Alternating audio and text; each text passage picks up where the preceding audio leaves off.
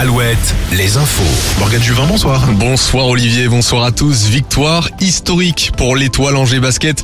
Les Angevins ont remporté leur premier trophée professionnel de l'histoire du club. Ils ont battu Boulazac en finale de la Leaders Cup. C'est la fin d'un symbole. L'immeuble girondin de Soulac-sur-Mer, le signal, sera définitivement rasé demain. Un symbole de l'érosion construit à 200 mètres de la mer dans les années 60. Il n'est plus qu'à 20 mètres du rivage. La résidence avait été évacuée en 2014. La guerre en Ukraine, la Chine envisage d'envoyer des armes à la Russie. L'occasion d'évoquer ce sondage dévoilé ce matin dans le Parisien.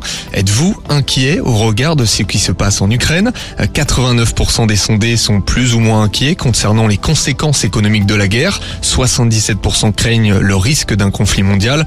Une personne sur quatre n'est pas favorable aux sanctions économiques délivrées contre la Russie.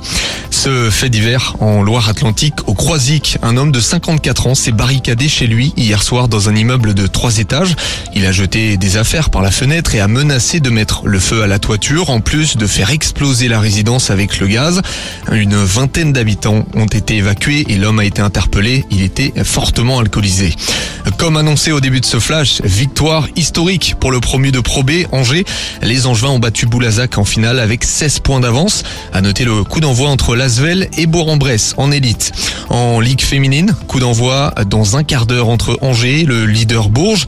La Roche-sur-Yon de son côté s'est incliné de 4 points aux Oudéry contre Saint-Amand. La Ligue 1 en football, il reste une vingtaine de minutes entre Nantes et Lens. Les Nantais ont un but de retard pour le moment, toujours 2-1. Les résultats de la journée, Lorient s'est imposé 3-0 contre Ajaccio, Rennes a battu Clermont 2-0 et puis Brest s'est incliné 2-1 contre Monaco. Pas de 6 nations en rugby, mais bien du top 14. Bordeaux-Bègle reçoit Clermont ce soir.